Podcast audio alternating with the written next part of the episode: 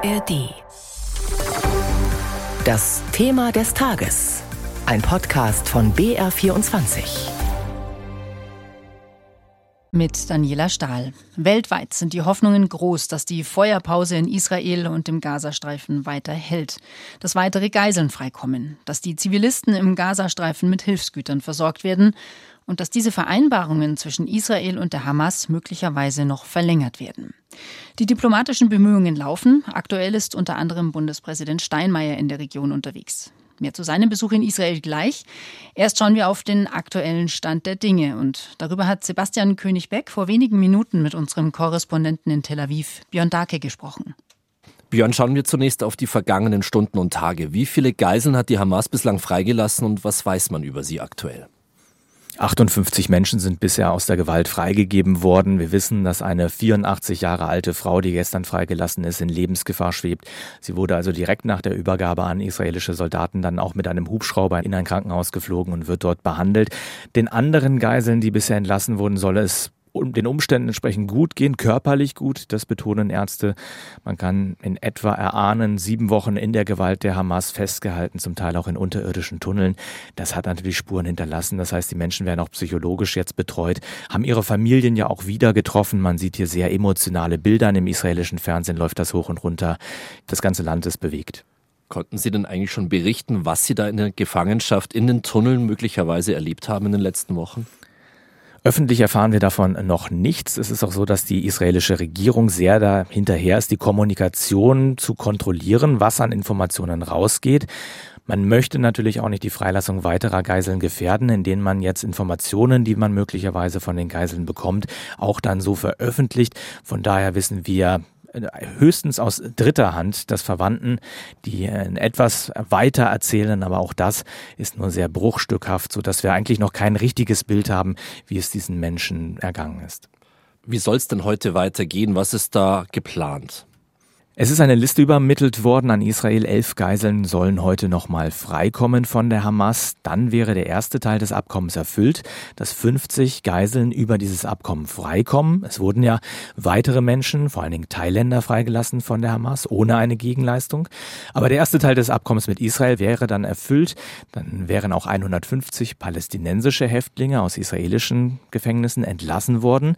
Und dann hatte man ja schon vereinbart, dass man dieses Abkommen verlängern könnte auf bis zu zehn Tage Feuerpause, dass dann auch weitere Menschen freilassen. Wir hören, dass die Gespräche darüber laufen. Also bisher wurden ja vor allen Dingen Kinder und Frauen freigelassen. Jetzt wird darüber gesprochen, auch ältere Männer freizulassen aus der Gewalt der Hamas. Diese Gespräche laufen. Noch wissen wir nicht, wie sie ausgehen. Und dann, wie sind die Perspektiven, die Aussichten, die auch jetzt durch diese Feuerpause entstehen? Wie ist das momentan einzuschätzen? Ich kann mir nicht vorstellen, dass dieser Krieg unmittelbar dann zu Ende ist. Die israelische Regierung hat zu klar gemacht, dass sie ihre Kriegsziele weiter erfüllen will. Das ist die Geiseln nach Hause bringen und das ist die Hamas zu zerstören, dass sie auf absehbare Zeit nicht mehr in der Lage ist, Israel anzugreifen. Und da steht die Regierung einfach im Wort, auch bei den vielen Israelis, die momentan nicht zu Hause sein können, weil es dort unsicher ist, also in der Nähe des Gazastreifens, auch im Norden des Landes, an der Grenze zum Libanon. Viele Orte, viele Städte sind dort geräumt, die Menschen leben in Hotels nach wie vor, auch mehr als sieben Wochen nach diesem Hamas-Überfall. Und da steht die Regierung im Wort, eine Regierung, die sich auch in der Person von Benjamin Netanyahu immer als Garant für die Sicherheit der Menschen hier in Israel inszeniert hat und deshalb auch ja dieses Versprechen irgendwie wieder einlösen muss.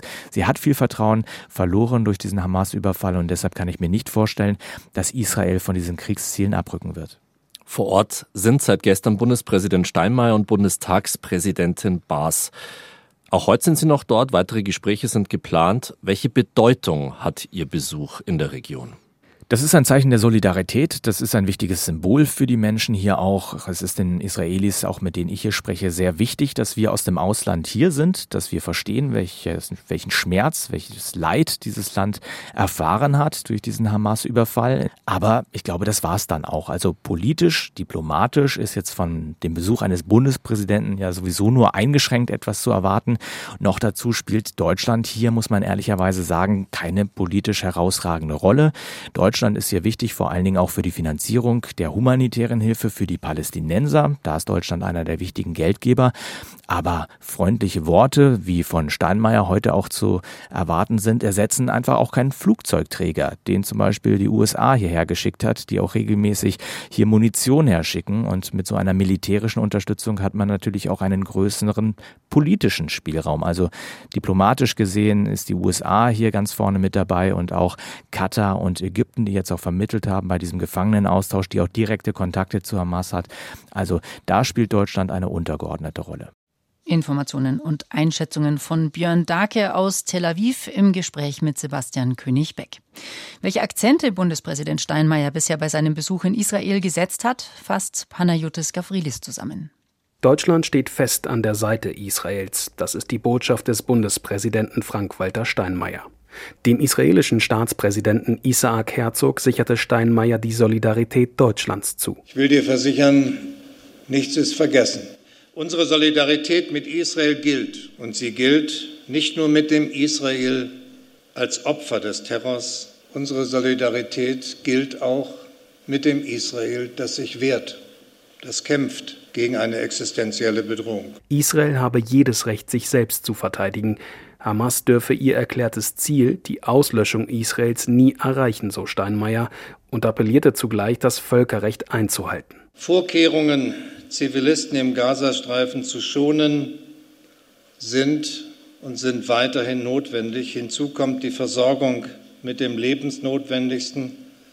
Das verlangt das humanitäre Völkerrecht. Beide Präsidenten kennen sich seit vielen Jahren. Der israelische Staatspräsident Herzog nannte Steinmeier einen wahren Freund. Der Besuch seines deutschen Amtskollegen sei Ausdruck des festen Bündnisses zwischen unseren Ländern, meint Herzog und ist sich sicher, das israelische Volk werde siegen, wie ein Phönix werde man aus der Asche wieder auferstehen, so Herzog. Diesen Krieg haben wir nicht initiiert und nicht gewollt, aber wir haben vor, ihn komplett zu gewinnen. Von Hamas darf keine Bedrohung für Israelis und Juden ausgehen und alle unsere Söhne und Töchter müssen nach Hause kommen. Und weiter betonte Herzog, es gebe das vollkommen Gute und das vollkommen Böse.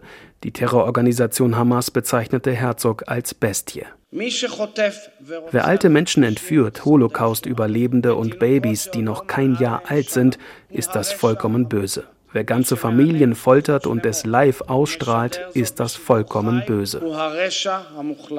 Für Steinmeier ist es kein normaler Staatsbesuch wie sonst. Israel befindet sich im Krieg, die Sicherheitslage ist unberechenbar. Und dennoch will Bundespräsident Steinmeier vorausblicken und spricht sich erneut für eine Zwei-Staaten-Lösung aus. Auf lange Sicht wird dieses friedliche Zusammenleben, glaube ich, nur gelingen, wenn Politik sich dabei von zwei Prinzipien leiten lässt. Erstens mehr Sicherheit für Israel und zweitens mehr Zukunftsperspektive für die Palästinenser.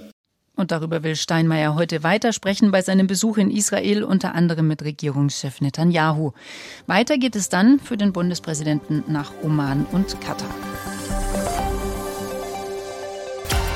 Steffen Wurzel hier. Hallo, ich bin einer der Macher des ARD China Podcasts, der heißt Welt macht China.